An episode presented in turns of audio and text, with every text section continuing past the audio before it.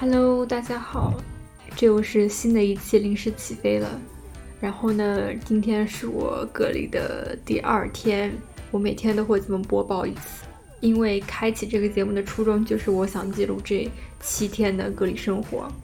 今天主要是原本我们两百一十块钱收费的集中隔离变成了免费的，这是一个对我们大学生来说非常好的消息，因为这个政策是专门针对大学生返乡的。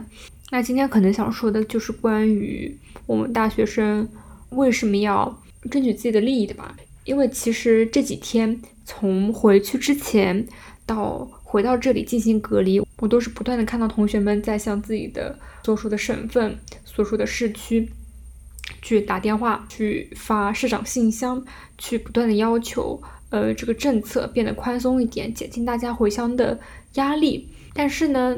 呃，从我目前自己的体验来看，同我们一起回来的隔离人员中，一些社会人士，呃，他们不这么认为。他们觉得大学生这种一直向上反馈，一直要求免除隔离费用，然后一直想要更好的服务设施，他们觉得这种行为是怎么说呢？非常不合理的，或者说有些无理取闹，再或者说。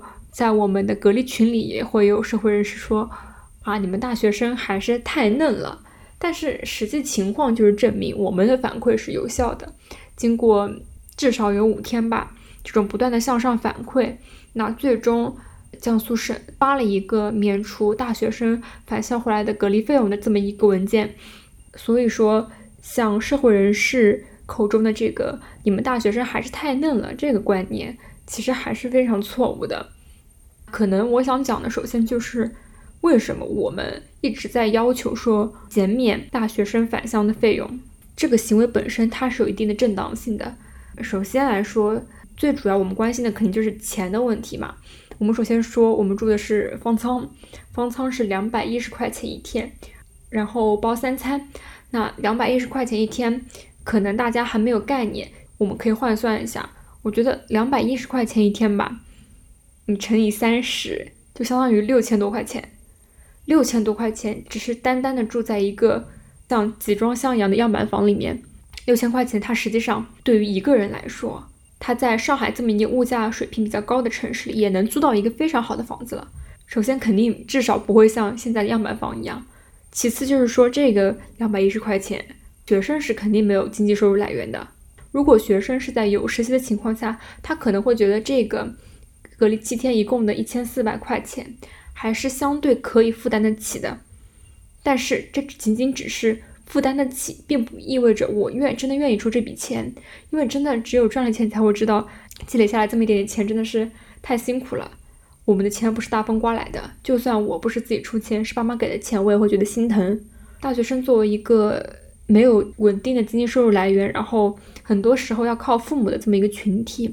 你收他两百一十块钱一天是非常不合理的，并且这个两百一十块钱一天对于很多社会人士，他其实也是不合理的，相当于六千块钱一个月的月租，没有人会觉得这是一笔划算的买卖。这可能算第一点吧，就是钱的问题。第二点就是说，上海大学生他们真的是非要吵着闹着说我一定要回来吗？这肯定不是的。首先就是说，就凭我自己吧，我已经被关在学校里关了。七十几天了，我们经常调笑说，我们有连续六十几天的核酸，我们是这个世界上最安全的人，谁比我们安全？我长时间待在一个非常狭小的宿舍里面，我只能重蹈覆辙的过着每一天。那我们的心理状态其实并不是特别的好。这个时候想家，它是一种必然的情绪。在过了这么多天没有回家之后，我们当然理所当然的选择我要回家。这个是从大学生的心理角度讲。另外呢，从学校的角度来讲。很多学校就是说，愿返即返，就是说只要你能回的，赶紧回去。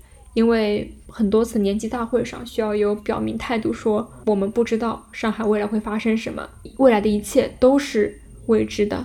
其实呢，在年级大会里，老师说的这些话，嗯，也能代表一些老师的情绪。很多老师是住在学校里面的，他们也好几个月没有回家了，他们自己也非常的想回家，但是他们的第一步是把学生送走。整个上海高校的情况可能就是说，你继续在上海待着，呃，等到上海解封那一天，学校可能也不会解除集中隔离。在这样一个情况下，在这样一个我们自己预测，即使上海解封之后，学校也会进行集中管理的情况下，回家是最自由的抉择。第三个点就是，可能要回归到争取利益这个问题的本身上来。为什么一定要争取我们的利益？为什么一定要向上反馈？其实有一个问题就是，有些事情不说，但它还是存在的，这是实际情况。但是对于另外一部分人来说，不说就是不存在的。当你不向他人表明的情况，这个信息，那这个信息就只会有你自己知道。如果人和人之间不交流，那信息永远没有办法去传递出去。在有些时候，即使人与人交流，他也只是在一个小圈子内进行一番争论。如果你不去向上面的人反映这种情况，那他们就不会知道。像我觉得，像政府工作人员和学生之间还是有一些间隔的，他们不能真实的了解到。学生的情况是怎么样的？如果这个时候我们不反馈，他们就不会了解我们的苦衷。他们不了解我们的苦衷，这个苦衷就不存在吗？就等于我们不受累吗？并不是的，这个苦衷还是存在的，问题还是没有解决的。所以我们必须得向上的不停的反馈，才能把这个问题解决掉。而且我刚刚说的这个问题，可能只针对学生而言，但是我甚至在有一些同样是准备离开上海的老乡群里看到有人说，请问。隔离费用是怎么交清的？是一次性交清吗？然后我就回答他说啊，对，就是一次性交清，在你进去的时候，你就把这个一千四百七十块钱给付掉。然后我记得他回我说，可是我没有那么多钱怎么办？我手头实在是没有办法一次性付清这些钱怎么办？他说我这个月的低保都还没有发下来。其实看到这句话的时候，我也很疑惑。我觉得社会人士首先相对大学生来说，他他们从上海回乡的经济压力是比我们大学生要。重很多的，这时候他还选择了回乡，但是我不管他到底为什么回乡，我现在只知道的是他实在是付不起这个一千四百七十块钱的费用，这个他可能要需要通过向他人借款来缴纳这一千四百七十块钱的隔离费用。对他来说，他只是在回家，为什么我回家也要受到这么多的阻碍呢？为什么我回家也要负担这么大的压力呢？对他来说，目前的一个现状就是这样的。所以很多时候问题是存在的，问题一直根深蒂固，只不过是它没有被传递出来。所以有些时候有问题就一定要向上去反馈，如果不反馈，它可能就不存在了。这是我自己个人的一点想法。然后可能就会聊到说，为什么社会人士总是说大学生你们还是太嫩了？首先是我觉得从他的话语里，其实是有一种。并不是说嘲讽大学生吧，而是说有一种语重心长的教导你。他认为自己的教导是正确的，他会觉得自己的状态，他的教导是正确的，因为他是一个比你们年长很多岁的人。这个可能就是成年人他的优越感吧，或者说不是成年人他的优越感，他是一种年长者的优越感。包括我自己也会反思，我作为一个二十一岁的人，我反过去去看。十六七岁的高中生，我也会觉得他们幼稚。我会觉得，对于他们所说的一些话，我会觉得没那么容易相信，即便他们会非常的优秀。我觉得这是一种天生的年龄增长带来的优越感。随着你在这个世界上，呃，生活的年月越来越多，你生活的经历也越来越多，你就会自然而然的认为，比你年纪小的人，他们没有你懂得多，所以他会有一种年长者的优越感。但是大家都知道。我们不能根据年纪去评判一个人的优秀程度，所以这这算是第一点吧。第二点是什么呢？第二点可能就是年长者他会用自己的成长经历，他自己的时代经历去套用在另一个时代的人身上。比如说，一个在二十世纪努力奋斗的人，他会将二十世纪的努力奋斗经验套用在一个在二十一世纪成长努力奋斗的人身上。我觉得很多社会人士在学生反映问题的时候，肯定会觉得说，你们这点苦都吃不了吗？当然，这可能只是我自己的臆想啊。但是呢，从他们的语气中，我总是能感觉到这一点。包括我觉得很多大人对自己的孩子也是这种教育方式：我当年吃的苦，你现在却吃不了了，凭什么呀？但是时代是在发展的，每个人在每个人的时代里都有不一样的艰辛。如果以前面临的更多是身体上的压力，那现在可能面临的更多是心理上的压力。心理上和生理上的压力，它是不能一同做比较的。但是如果你非要用你自己的时代经验去套在别人身上的话，那肯定就会造成你觉得他不对你的眼，所以他会觉得哦，你们太嫩了。其实这让我想到一个，就是我之前在微博上看到的故事，就是说有一个班上他们在上课，然后开了电风扇，电风扇呼啦呼啦的转，同学们就觉得很凉快。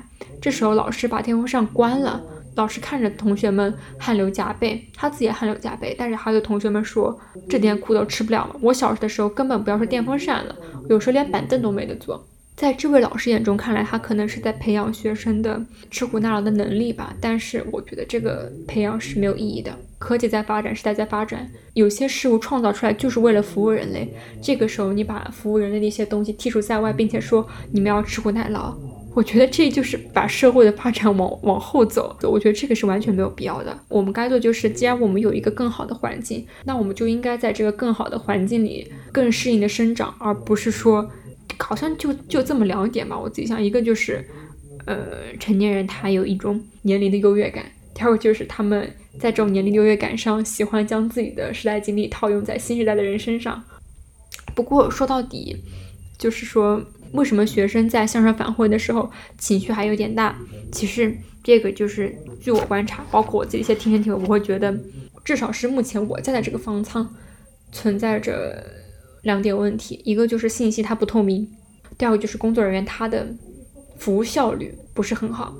对，首先说到这个信息透明的问题吧，就是今天的时候，我们对我们给学生拉了一个小群，让学生在里面发自己的学生证啊，发自己的离校证明以及付款截图这这这样的东西，方便我们退款嘛。然后呢，这个群从上午建了之后，全部人都加了进来，但是没有说话。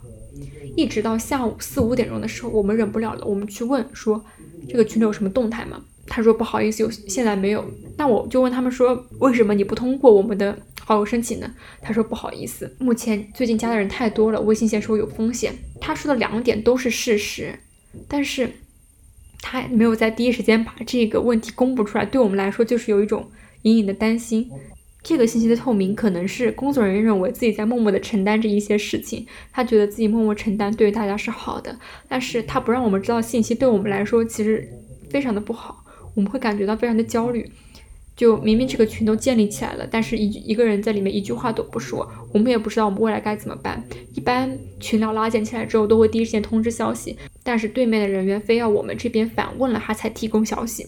那这个信息的不透明，就会让我们觉得，就会让我们对他们的信任感下降。